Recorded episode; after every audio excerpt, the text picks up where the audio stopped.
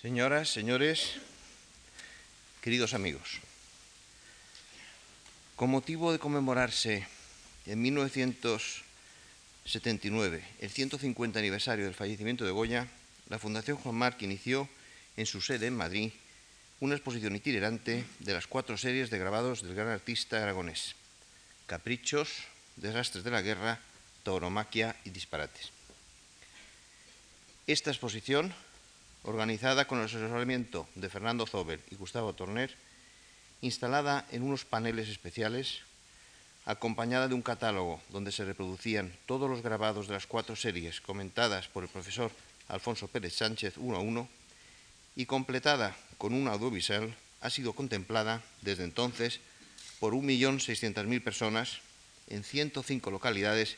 españolas y en otras 40 extranjeras, de Alemania, Andorra, Austria, Bélgica, Francia, Hungría, Japón, Luxemburgo, Portugal y Suiza. Durante este tiempo se han realizado 23 ediciones del catálogo en seis idiomas, español, alemán, francés, japonés, húngaro y portugués, con una distribución de más de 120.000 ejemplares. Ahora, 15 años después, y para celebrar tan largo recorrido, la Fundación ha querido reunir por primera vez todo el conjunto de la obra grabada de Goya para exhibirlo en esta nueva exposición en la creencia de que la particularidad del genio de Goya y la excelente calidad de sus grabados siguen ejerciendo un fascinante atractivo. El catálogo de la presente exposición ofrece la reproducción de todos los grabados de Goya comentados por los profesores Alfonso Pérez Sánchez y Julián Gallego. Asimismo, acompaña esta muestra el vídeo que se ofrece en la exposición itinerante. Para la organización de esta exposición, la Fundación ha contado con la colaboración y asesoramiento de numerosas personas e instituciones, a las que queremos manifestar desde aquí nuestro agradecimiento. No ha sido tarea fácil llegar a reunir este conjunto de grabados. Un seguimiento tenaz nos ha permitido localizarlos todos establecer un perfil más definido de sus títulos, técnicas, dimensiones, ediciones, datos y una descripción más pormenorizada de sus significados. Esto no hubiera sido posible sin el concurso de algunos de los mejores especialistas académicos en la vida y obra de Goya y de otros muchos profesionales que en todo momento nos han brindado su colaboración y consejo. En especial, quiero expresar nuestro reconocimiento a los autores de los textos de este catálogo, los profesores Alfonso Pérez Sánchez y Julián Gallego, que aportan en muchos casos una visión renovada y actual de los grabados expuestos. Asimismo, agradecemos muy sinceramente la cooperación de todas las demás instituciones que de una u otra manera han colaborado con nosotros, algunos de cuyos responsables están presentes en este acto. Durante esta exposición se presentará a partir de hoy un ciclo de siete conferencias en torno a Goya Grabador, que serán pronunciados por Alfonso Pérez Sánchez, Valeriano Bozal, José Milucua, José Manuel Pitandrade, Francisco Calvo Serrayer, Antonio Bonet Correa y Julián Gallo. Y otros, otro ciclo de tres conciertos bajo el título Música de Goya. A todos ustedes también están invitados a este tipo de eh, actuaciones. Como presidente de la Fundación, tengo mucho gusto en encender ahora encender la palabra al profesor Alfonso Pérez Sánchez, catedrático de Arte de la Universidad Complutense de Madrid y director honorario del Museo del Prado, que pronunciará la conferencia de inauguración. Señoras, señores, muchas gracias por estar aquí con nosotros.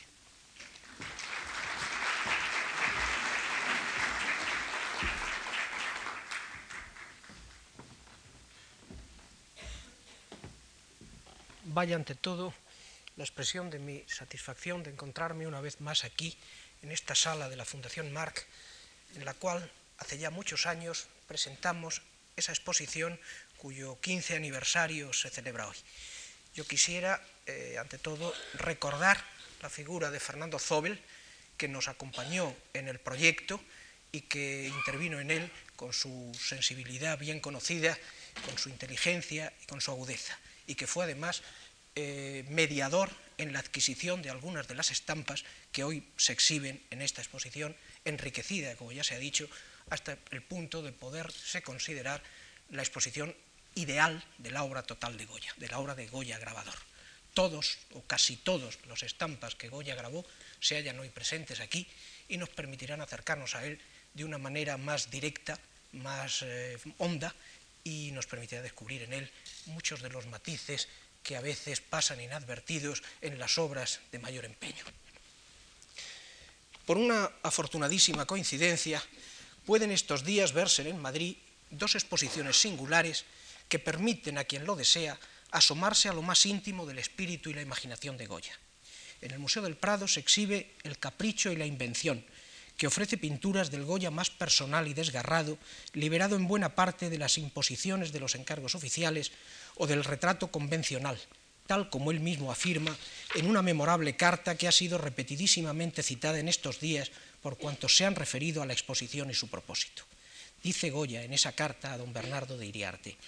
para ocupar la imaginación, mortificada en la consideración de mis males, y para resarcir en parte los grandes dispendios que me han ocasionado, me dediqué a pintar un juego de cuadros de gabinete en que he logrado hacer observaciones a que regularmente no dan lugar las obras encargadas y en las que el capricho y la invención no tienen ensanches.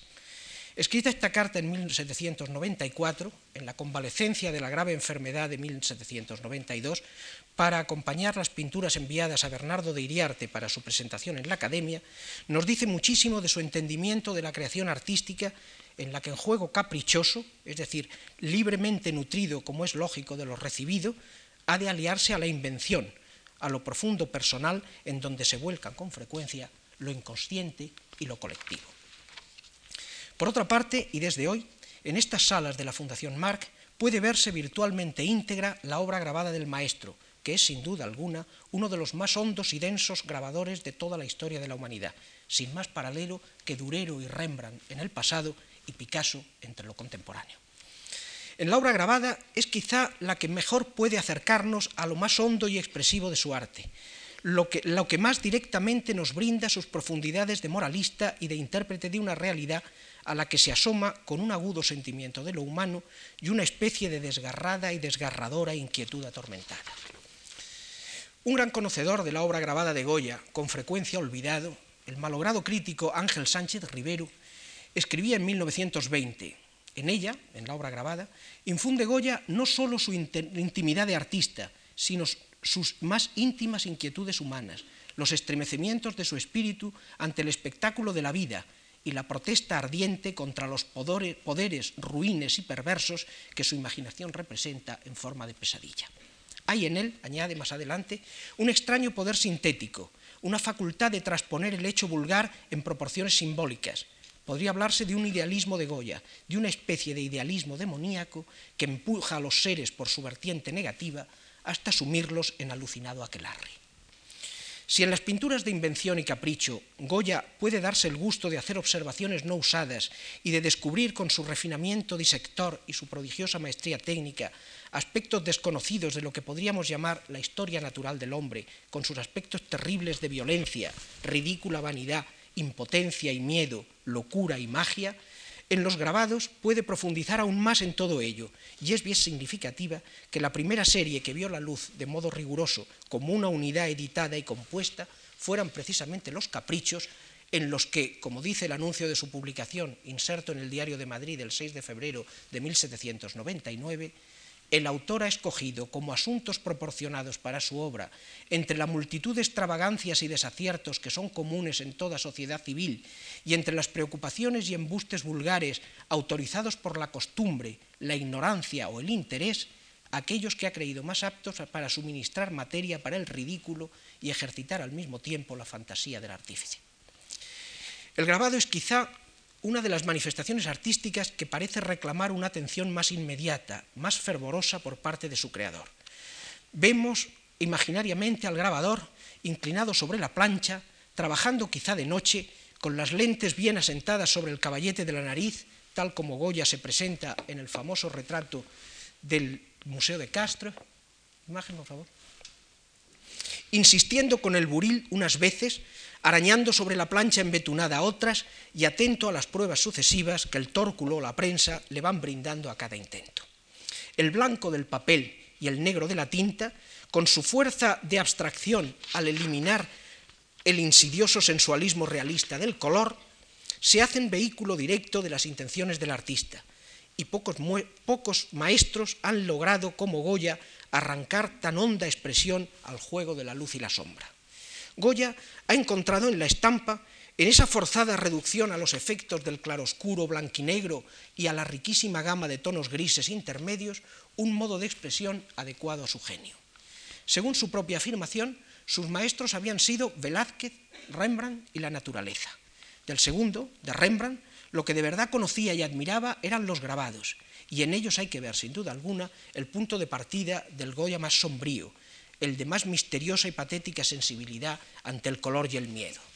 Vean algunos ejemplos bien conocidos de la obra de Rembrandt.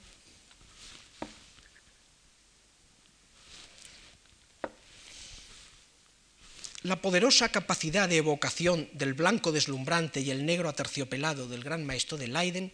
resultó sin duda fascinante para el pintor aragonés, que supo llevarlo a sus últimas consecuencias en la serie de sus estampas, especialmente en sus desastres y sus disparates. Sabemos que Goya poseía estampas de Rembrandt y que en más de una ocasión pidió a sus amigos Ceán Bermúdez y Sebastián Martínez de las que poseían para estudiarlas atentamente. Pero, sin embargo, en sus primeros intentos al agua fuerte, realizados con carácter experimental, para adueñarse de la técnica y tantear sus recursos, Goya se interesa por la obra de otro grabador bien distinto, Juan Bautista Tiepolo,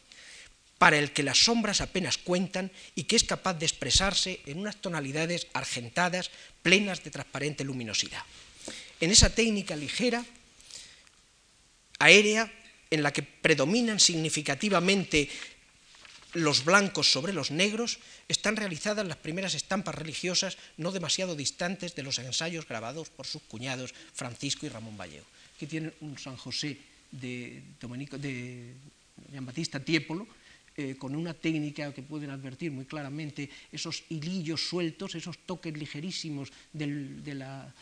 esos arañazos, podríamos decir, sobre la plancha, que no espesan las sombras ni las adensan al modo de Rembrandt, sino que crean una especie de, de chisporroteo luminoso sobre la superficie de la plancha que hubo de fascinar especialísimamente al joven Goya. La huida a Egipto, por ejemplo, o el San Francisco de Paula, vean el modo de garapatear tan semejante a lo que han visto en la estampa del San José y el Niño de Tiepolo y adviertan eh, cómo son próximas, cómo están próximas esta manera de hacer del,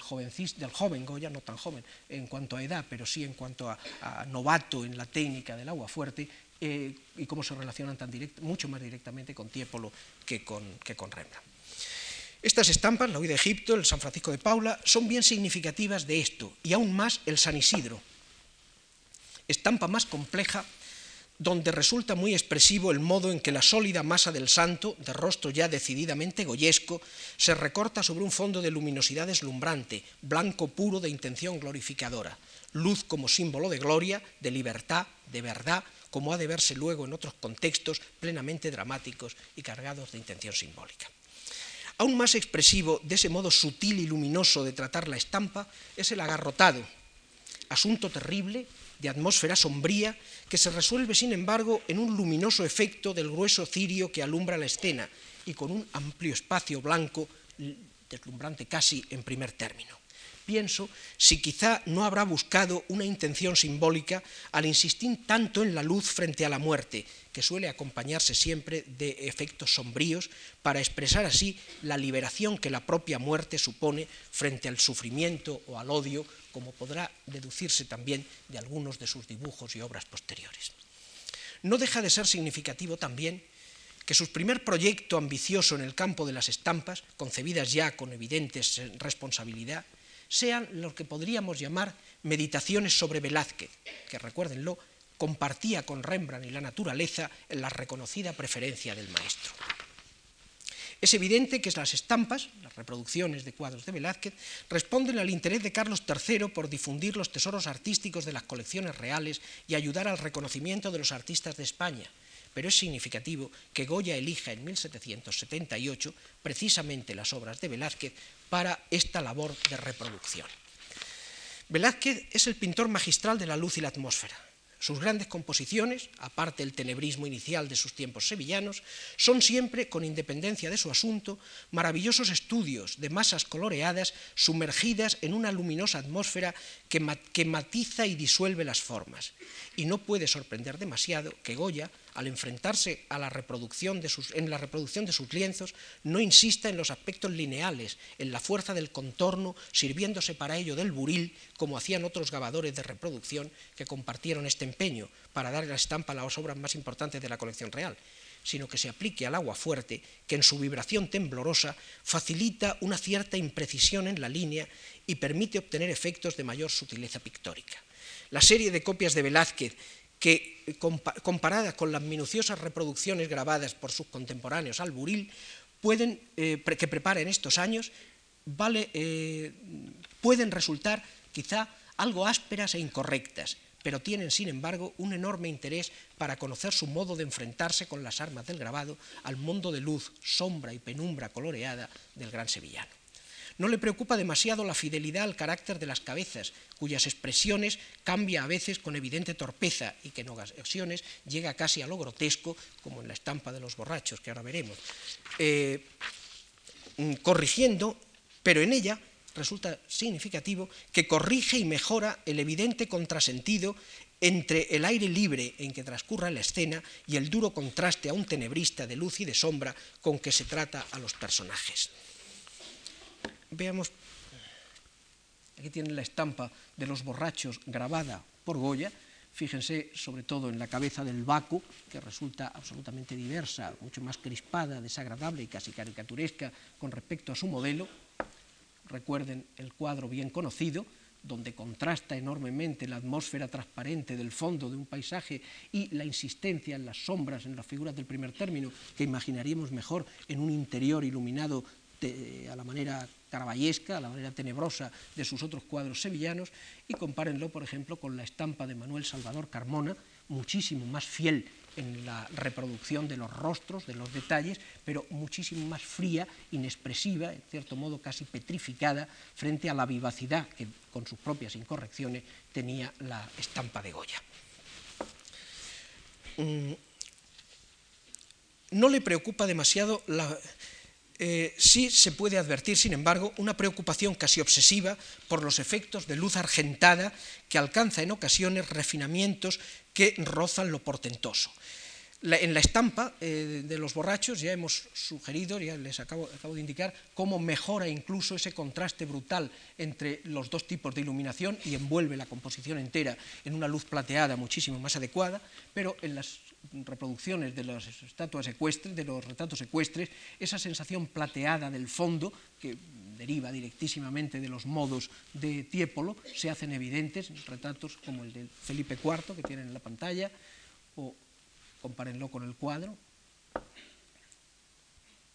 La Isabel, la Margarita de Austria, que quizá es una de las estampas más refinadas en cuanto al tratamiento este plateado de la luz. Fíjense cómo está interpretado el brillo de la luz sobre la tela,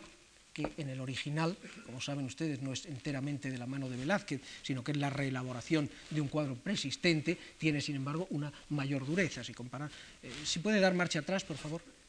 fíjense como resulta mucho más disuelto en la luz, disuelto en la atmósfera la figura de la, tela y el caballo que en el cuadro mismo de Velázquez, donde la precisión de este colaborador anónimo y desconocido endurece excesivamente y da una rigidez al traje que en la interpretación grabada eh, resulta muchísimo más sutil. El Baltasar Carlos, sobre todo, en el Baltasar Carlos, la mm, simplificación del paisaje logra sorprendentemente una sensación de espacio aéreo aún mayor que en el original, valiéndose además de un artificio compositivo al dar a la estampa mucha más amplitud por arriba y cambiar por completo el juego de las nubes que en vez de aproximarse a la cabeza del joven príncipe lo envuelven ahora en una aureola de deslumbrante bancura luminosa. Fíjense la, proyección luminosa del blanco de la hoja por encima de la figura del infantito, aunque su cabeza, evidentemente, el rostro resulta duro, áspero eh, en relación con el del original, y fíjense cómo ha transformado completamente la posición de las nubes y cómo ha dotado de, una, eh, de un impulso luminoso muchísimo mayor en el tratamiento en blanco y negro de lo que Velázquez había hecho magistralmente a través de las sutilezas de azules, grises y platas típicos de su paleta en este momento. Sorprendentemente, los efectos de interior que luego van a saber, va a saber utilizar con tanta maestría no han sido todavía alcanzados. Y las meninas, que graba también, son un, intento fallido, pues no consigue eh, traducir a los recursos de la estampa la maravillosa atmósfera, el aire interpuesto, el aire eh, ambiente del original velazqueño. En este, sin embargo, el interés de esta estampa, hay que considerarla como malograda, estriba quizá en que en el deseo de obtener un efecto de sombra interior incorpora al,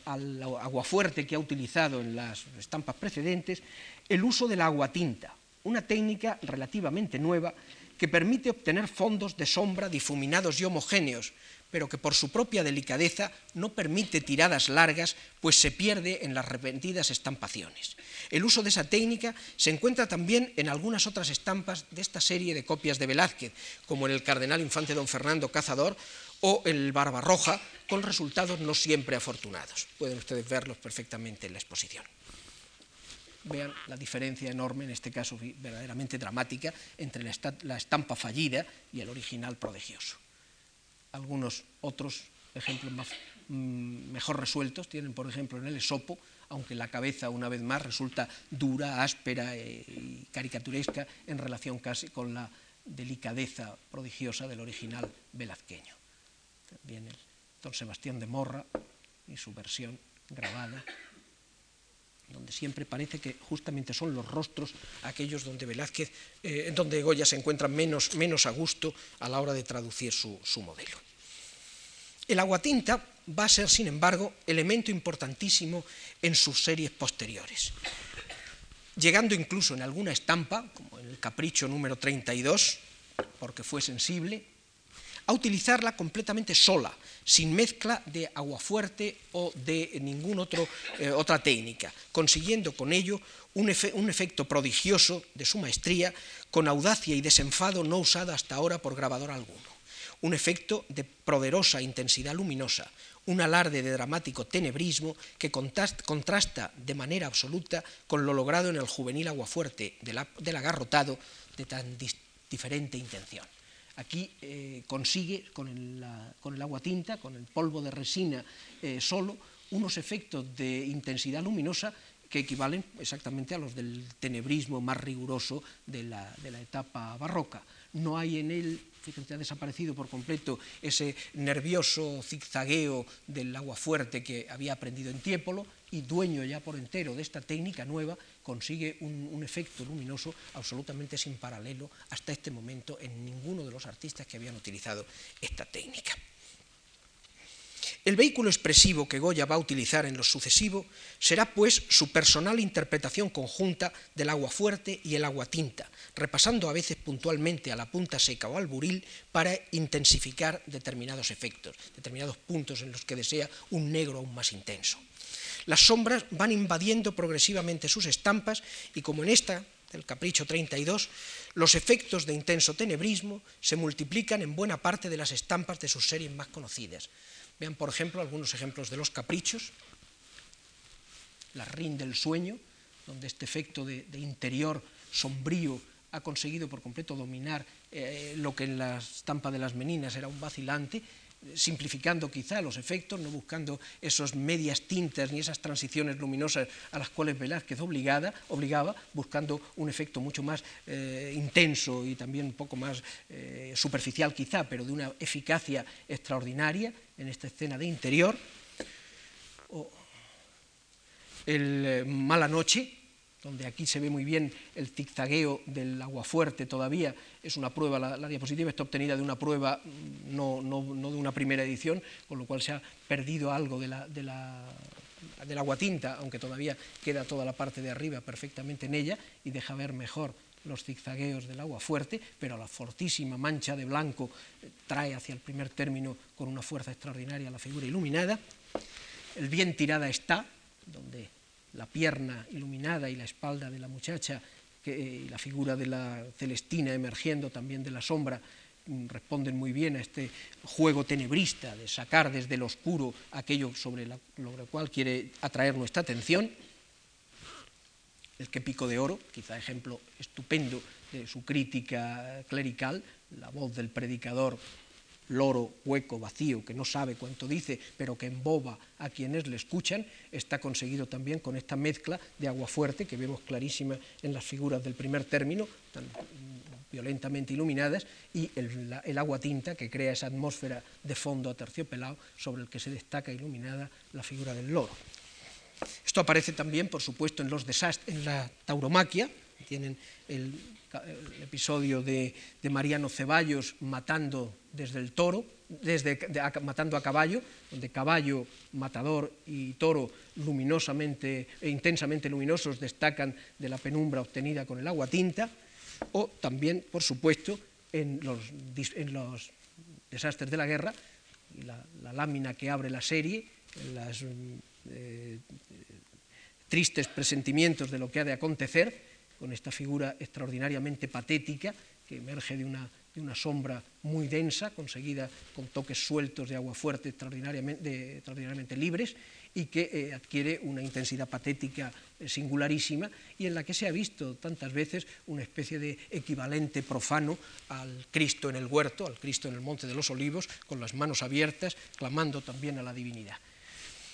Eh, quizás sea en los disparates, donde estos efectos, aquí tienen también, perdón, de la, en la propia serie de los desastres de la guerra, como esta utilización del blanco intenso sobre el fondo oscuro eh, subraya con un extraordinario patetismo los aspectos más dramáticos de lo que quiere contar. La figura de la madre muerta, fuertemente iluminada, y sobre todo la figurilla de la niña huérfana, fuertemente iluminada también, aislada sobre lo negro, atrae fortísimamente nuestra atención. Goya está utilizando estos recursos tenebristas, eh, usando del blanco y del negro, de las posibilidades que da el negro del agua tinta y la intensidad del papel blanco eh, liberado, nos produce un efecto extraordinariamente golpeante. en este caso está ya eh, asimilado y entendido todo cuanto Rembrandt había realizado en su tiempo y resucita los recursos fin de cuentas Rembrandt es también, aunque, aunque de lejos, un heredero de Caravaggio, resucita estos efectos intensos procedentes de la tradición del tenebrismo barroco.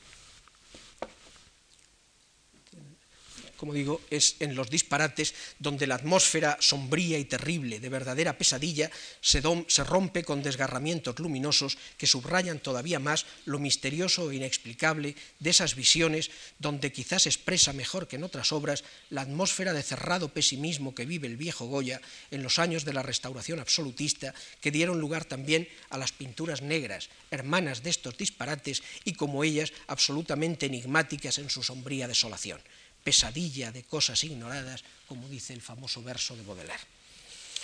Pero su maestría en la técnica es absoluta, y aunque los efectos del aguatinta se prodiguen para conseguir esos densos fondos de sombra sobre los cuales recortar efectos luminosos de sorprendente intensidad, son también abundantes en las series especialmente en los caprichos y en algunos desastres, las estampas en las que el aguatinta brinda solo un ligerísimo sombreado que matiza el efecto luminoso de los deflecados trozos de aguardiente que prestan una vibración plateada análoga todavía a la de las estampas primeras hechas en el recuerdo de Tiepolo, pero sin duda mucho más elaboradas y conseguidas. En algunos de los este es otro de los desastres, de los disparates, perdón. Aquí tienen en algunos de los caprichos, lo que puede un sastre, es uno de los más famosos, la diapositiva es durísima y está obtenida también de una prueba tardía que ha perdido buena parte del agua tinta, pero deja ver perfectamente el modo de resolver, sobre todo en las figuras del segundo término, ese trazo nervioso del agua fuerte de un modo mucho más parecido a lo que veíamos en las primeras estampas, más que a esas densas que hemos visto cargadas de agua tinta. Vean también alguna otra de este mismo tipo, el estupendo sueño de la razón produce monstruos, donde eh, se advierte el agua tinta muchísimo más ligera. El punteado negro que ven en la parte superior, es en las estampas mejor conservadas una eh, superficie ligeramente agrisada donde emergen las cosas luminosas, pero mucho más fundidas, con esa tonalidad plateada distinta del violento contraste que hemos visto en las estampas anteriores. Goya es pues dueño de todos sus resortes, sabe perfectamente lo que quiere, utiliza la luz, utiliza la sombra, densifica el ambiente o subraya el volumen de las formas de una manera eh, extraordinariamente eficaz y ceñida a su intención. En la tauromaquia son también muy frecuentes eh, esta manera de recortar a la inversa, de lo oscuro contra lo claro, dejar una enorme superficie de la estampa abierta y recortar sobre ella aquello que busca, eh, que quiere intensificar la expresión, un poco a la manera también en que utiliza el contraluz algunos de los artistas del último barroco, frente al caraballismo de la primera parte del 17, a finales del 17 es mucho más frecuente encontrar esos efectos de profundidad en que una silueta eh, densísima de sombra eh, ayuda a hundir la mirada en un fondo luminoso que presta a la pintura, o a la estampa en este caso, una profundidad inesperada en los desastres de la guerra es... Bueno, aquí tienen alguna otra de, las, de la tauromaquia en la que aparece este mismo efecto de, de contraste de claro contra oscuro. Especialmente quizás sea aquí en la, en la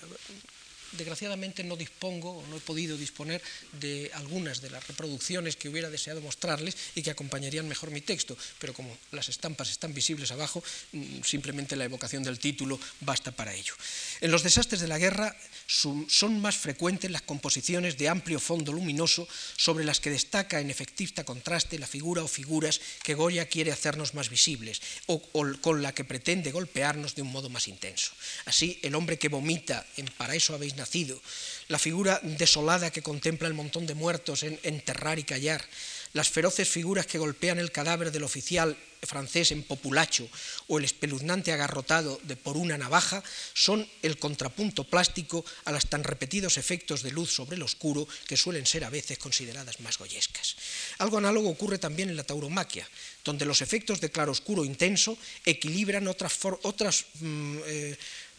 eh, se, equilibran con otras de oscuro contra claro, de, temible, de terrible eficacia plástica. La otra locura de Martincho en la misma plaza de Zaragoza, el atrevimiento de Julieto Piani en la plaza de Madrid, de tan esbelta silueta y juego de sombras, el que acaban de tener ahora, y eh, la sombría y terrible imagen del enorme toro que lleva en sus cuernos al alcalde de Torrejón, en contraste con la grada en parte vacía o la masa negra del toro que cornea Pepeillo en la estampa de su desgraciada muerte, son otros ejemplos magistrales de cómo Goya sabe utilizar los recursos expresivos de la masa del negro poderoso sobre el blanco neutro. Pero Goya no solo realiza las series cuyo significado se ha de desmenuzar en las conferencias de días sucesivos, hay todavía en su madurez una serie de piezas dispersas que atestiguan su continua atención a las técnicas gráficas y su incesante deseo de experimentar y conocer nuevos modos de expresión. El hermoso dibujo tantas veces citado, que muestra a un viejo con bastones, decrépito y vacilante, con un letrero que expresa muy bien la energía del viejo Goya, aún aprendo ese viejo Goya, que según el testimonio de, Moratín, llega a Burdeos con sus 79 Pascuas floridas y sus alifafes, sordo, viejo, torpe y débil, sin saber una palabra de francés y tan contento y deseoso de ver mundo. O como añade todavía más, un poco más adelante, está muy arrogantillo y pinta que se las pela, sin corregir jamás lo que hace. Este Goya vivaz, anciano, pero enamorado de la realidad, deseoso de recibir de ella estímulos continuos, con su inteligencia extraordinariamente aguda, abierto a cualquier estímulo exterior, es el que va en el umbral de sus 80 años, a realizar todavía experiencias nuevas, técnicas nuevas, a aprender distintos modos de expresión y utilizarlos siempre para dejarnos lo más intenso, lo más vivo de, de su propio pensamiento. De fecha ignorada, pero seguramente próxima a los tiempos de la Guerra de la Independencia, por su mm, semejanza con el lienzo del Prado, es el gigante realizado en una técnica muy próxima al llamado mezzotinto o grabado al humo, que obtiene los blancos trabajando sobre una superficie preparada con un sutil granulado, quedaría, si se imprimiese, una negro uniforme, obteniendo zonas blancas o grises por la con la eh, oprimiendo, aplastando ese granulado para dejar reservando los blancos, del mismo modo que en ciertos dibujos, eh, mm, ciertos dibujantes trabajan sobre el papel dado de carbón y con una goma blanda van obteniendo los blancos. Esta poderosa imagen resulta de una enorme fuerza significativa, fundiendo la amenaza que parece proyectar el enorme cuerpo del gigante en una especie de desolación que ofrece el desnudo espacio del primer término, sugerido paisaje que valora el tamaño colosal de la figura, junto al gesto de cansado abandono del coloso, cuyo rostro puede expresar incluso un gesto más de dolorosa imploración que de amenaza. La esencial ambigüedad de la figura se hermana con la versión pintada famosa del Prado, que como es sabido se ha dado significados se ha visto en ella significados contradictorios, como ver en ella a Napoleón amenazando a España o al genio de España alzándose en los Pirineos para contener la invasión. Realmente tanto el lienzo como la estampa son de las obras más misteriosas, enigmáticas, poderosas de toda la producción de Goya. Y precisamente esa ambigüedad la que las hace más atractivas y más inquietantes. Eh, sea la expresión de la amenaza, la identificación con Napoleón se ha propuesto repetidas veces, o sea la interpretación del poema de, Arriaza con el genio de España eh, levantándose y, deteniendo amenazante la, invasión y sus daños eh, desde lo más profundo del ser español, una u otra interpretación son quizá puesto que no tenemos una fuente concreta, segura, un testimonio de cuál era la voluntad de, Goya, son ambas igualmente aceptables y precisamente en su duplicidad estriba su mayor, su mayor encanto. La esencial ambigüedad de la figura se hermana con la versión pintada. Bueno, acá esto no. Eh, Junto a esta estampa misteriosa, habría también que citar, y no, poseo de ella las diapositivas, pero sí una del dibujo preparatorio, los bellísimos y misteriosos paisajes que quizás sean contemporáneos a los caprichos y que ofrecen también un evidente dramatismo con sus sombrías masas rocosas en contraste con los amplios espacios de cielo y agua de deslumbrante blascura, poniendo un no sé qué de enigmático e inquietante en su desnudez. El, dibujo a la sanguina del Museo del Prado mm, nos da solamente una idea de la construcción, de la distribución de las masas. La estampa, precisamente, las rarísimas estampas, las cuales se conservan poquísimos ejemplares, eh, al valorar el blanco de la hoja de una manera mucho más intensa, en contraste con el agua tinta y con los trazos del agua fuerte, le prestan ese dramatismo y ese misterio, esa sensación de inquietante vacío que el dibujo quizá no tenga. Las otras estampas sueltas, visibles todas en la exposición, completan el conocimiento de cuanto Goya intentó con el grabado. En esas estampas, a veces de fecha imprecisa, se insiste en algunos de los temas favoritos del artista. Terribles y eficacísimas en su utilización de la luz, la serie de los prisioneros que enlazan, con eh, que enlazan eh, con violencia, insisten con violencia en los modos de algunos de los grabados de los desastres de la guerra y en espíritu enlazan también con los caprichos en los que aparece la cárcel o la terrible Inquisición. No tengo los grabados, pero son conocidos de todos. Son las tres figuras de estos prisioneros con los pies sujetos en un cepo, atados en unas grosísimas cadenas, en un interior de prisión del cual vemos apenas unas rejas y con una sensación de abandono, de desolación, de humillación de lo humano también casi sin paralelo. esa serie, esa, esas pequeñas miniserie de los prisioneros, de lo que más cerca está en significado es de ciertos dibujos conservados en el Museo del Prado, donde tormentos y cárceles van acompañados de rótulos expresivos, donde se hace explícito su pensamiento crítico ante la violencia. Dibujos como tienen algunos de estos dibujos, hermanos de esa serie, por liberal, cayó en la trampa. Qué crueldad. pocas horas te faltan. Quizá este, fíjense cómo este eh, resulta muy próximo eh, al, agarrotado. Es un poco como si fuera el instante anterior al agarrotamiento. Y ese, letrero, pocas horas te faltan, ha de ser interpretado, evidentemente, pocas horas te faltan para morir y podría entenderse muy bien también como pocas horas te faltan para ser libre, para liberarte de ese sufrimiento. Eso es lo que me hace pensar que quizá en esa utilización de la luz en el agarrotado haya ese valor simbólico de la luz como liberación, de la muerte como liberación en este caso, que aparece sugerida en, este, en, este, en esta inscripción. No se puede mirar, hay otros, como eso ya se ve, eh, no no lo sabrán todos, por casarse con quien quiso, cayó en la trampa, toda esa serie de dibujos espeluznantes que el Prado conserva y que corresponden a un momento de eh, indignación y quizá apoyado por las discusiones de, las Cortes de Cádiz que mm, votaron o votaban la abolición de la tortura y por supuesto la supresión de la Inquisición, aparecen intensamente expresadas en esas tres estampas. Esas tres estampas eh, llevan unos títulos tan bárbara la seguridad como el delito, la seguridad del reo no exige tormento, o si es delincuente que muera presto, se mueven en el mismo ámbito de humanitarismo de los dibujos citados, aunque revestido ya de un tono imperativo, admonitorio y urgente que refleja muy bien la actitud de Goya frente a las maneras habituales de la justicia española. Al no haber hecho edición amplia de estas estampas terribles, los títulos los conocemos solo por las inscripciones manuscritas que aparecen en el ejemplar que regaló a su amigo Ceán Bermúdez, conservado hoy en la Biblioteca Nacional Madrileña. Y es muy probable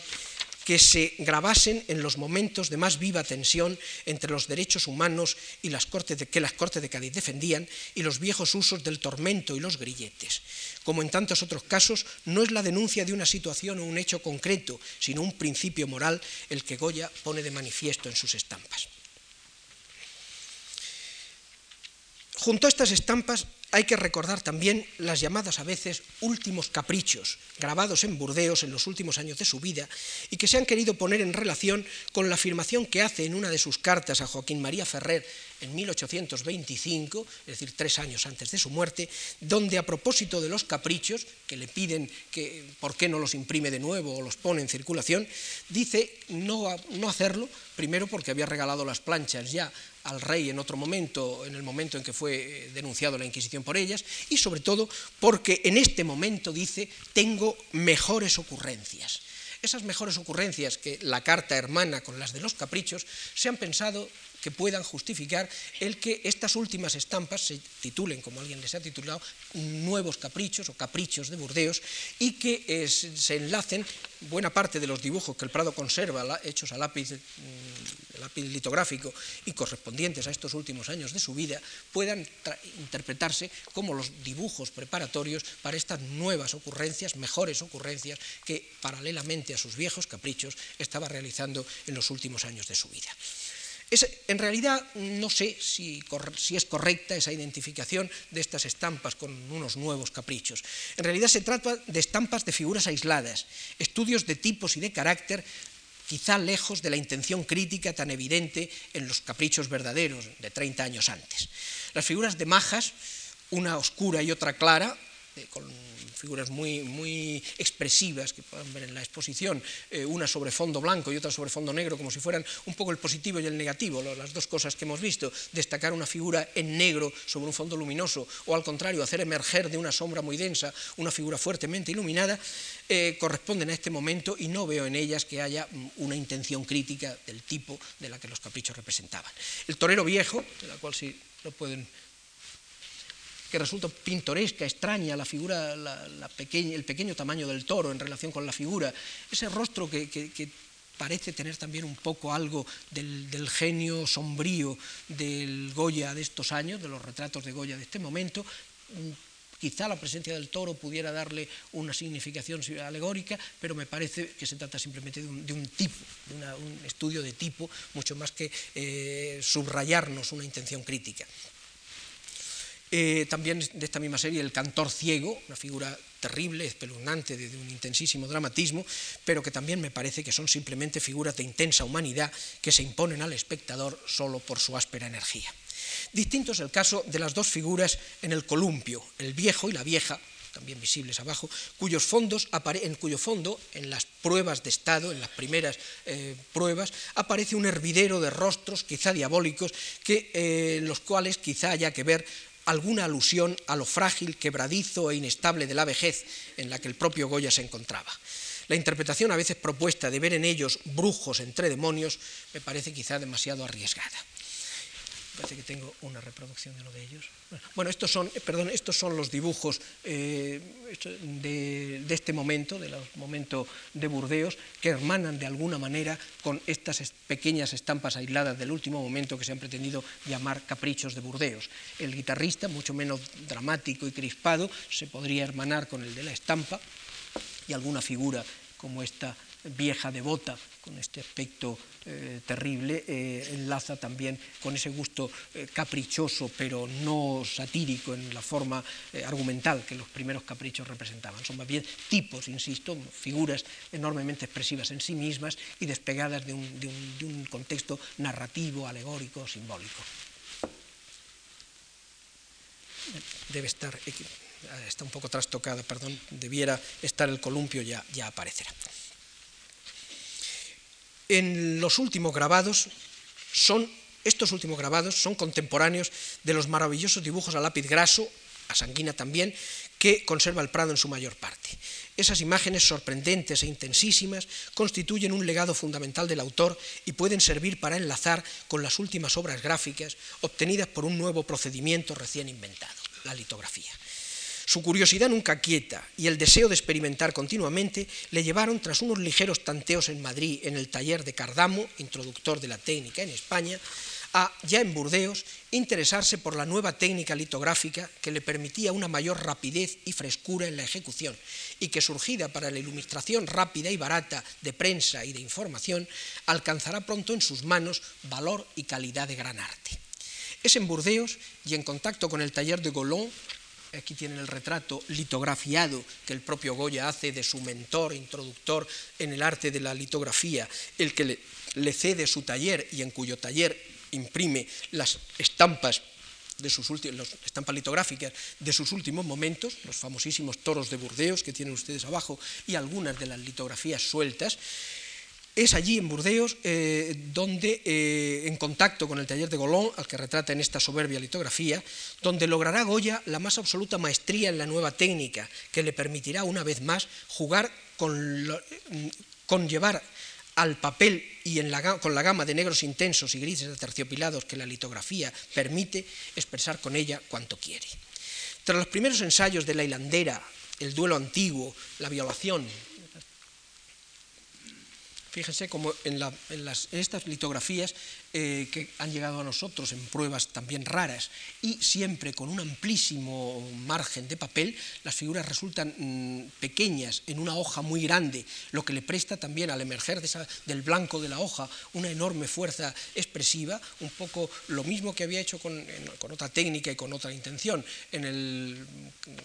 infante de don Baltasar Carlos a caballo, dándole ese enorme celaje blanco por encima que supera al de la propia pintura, para que la mancha de la figura nos resulte más llamativa, surgiendo de esa luminosidad envolvente, aquí también concentra enormemente la acción con los toques negros del lápiz litográfico y la hoja blanca por encima le presta ese misterio también. Eh, fíjense que no hay apenas alusión de suelo, no hay ninguna referencia, eh, digamos, tridimensional eh, expresada con, digamos, con recursos geométricos, un poco lo que Velázquez hizo en el Paulillos de Valladolid, donde a pesar de estar tan sólidamente asentado sobre el suelo, el suelo no existe ni se separa del, muro del fondo, aquí también el suelo tampoco eh, se define de ninguna manera y sin embargo la imagen adquiere sobre nosotros una enorme intensidad expresiva.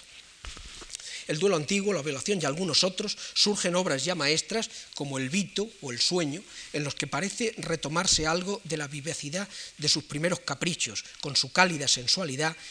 y sobre todo los toros de Burleos, en los que el ya casi octogenario maestro vuelve una y otra vez a uno de los motivos constantes de su producción, haciendo vibrar con fuerza y vitalidad extraordinaria su pasión por la fiesta española, en la que se desatan tal cantidad de instintos elementales y ante la cual hubo una y otra vez de plantearse el dilema vivo todavía en nuestros días, entre la belleza innegable del enfrentamiento entre la fiera y el hombre, la fuerza instintiva y la inteligente astucia, y la terrible sordidez de la sangre, la muerte y la ronca pasión de la multitud bestializada.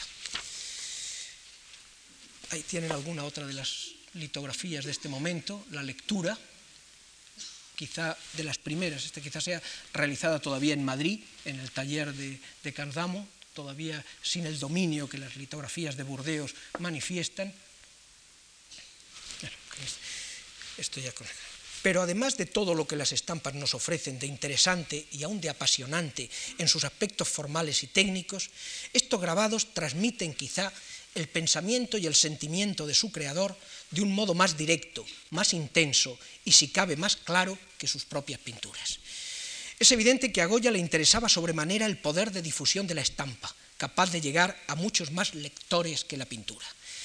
La labor de regeneración moral que el grupo de sus amigos ilustrados planteaba podría, con las estampas, llegar y ser oído en círculos mucho más amplios. Los anuncios de los caprichos publicados en la prensa madrileña eran perfectamente explícitos a este respecto, aunque con evidente temor a las fuerzas reaccionarias siempre poderosas, atenuase las alusiones demasiado explícitas y dotase a las imágenes de una cierta ambigüedad. Los desastres y los disparates se pensaron seguramente con el mismo deseo de proyección amplia, de llamada de atención hacia la sociedad española que vivía momentos críticos y necesitaba de una, violenta llamada de atención, de un revulsivo poderoso que le abriese los ojos y estimulase su conciencia. Las estampas de Goya, en la intención de su autor y en la voluntad expresa de sus amigos, habían sin duda de cumplir ese proyecto, pero el miedo y la prudencia el terrible ambiente de la, mm, reacción fernandina ahogaron la voz y sepultaron las planchas que apenas fueron conocidas en su tiempo. Es significativo que solo la tauromaquia, con su carácter abiertamente popular, su intención ilustrativa y el recuerdo de personajes conocidos a los viejos aficionados, encontrase fácil y normal difusión en su tiempo. En nuestros días, la obra grabada de Goya recobra toda su eficacia comunicativa, toda su fuerza expresiva, todo su poder inquietante. A través del blanco y del negro poderosos de sus estampas, las metáforas esenciales de su pensamiento de hombre de su siglo, la luz como símbolo de la verdad, encuentran su expresión magnífica al llegar, que, llegan, que llenan sus más significativas estampas. Pero no pretendamos una lectura unívoca y tajante de estas obras nacidas del capricho, del hervidero tantas veces contradictorio de la inventiva del maestro, que se encuentra a veces recorriendo senderos cuyo destino último él mismo sin duda ignora. El genio de Goya, su fabulosa capacidad de invención, es mucho más rico y fecundo que los recursos de sus exégetas, y aunque hemos dado pasos de gigante en la, en la comprensión de cuanto subyace debajo de sus invenciones, no creamos que poseemos la clave mágica que franquee por entero sus secretos, que son tantas veces nuestros propios secretos y nuestros propios interrogantes. La maestría del artista, al, desvelar impulsos y pasiones del hombre y de la sociedad, nos enfrenta a nuestro propio pesar con mucho de nosotros mismos, de nuestras violencias, nuestros miedos, nuestras dudas y nuestras contradicciones.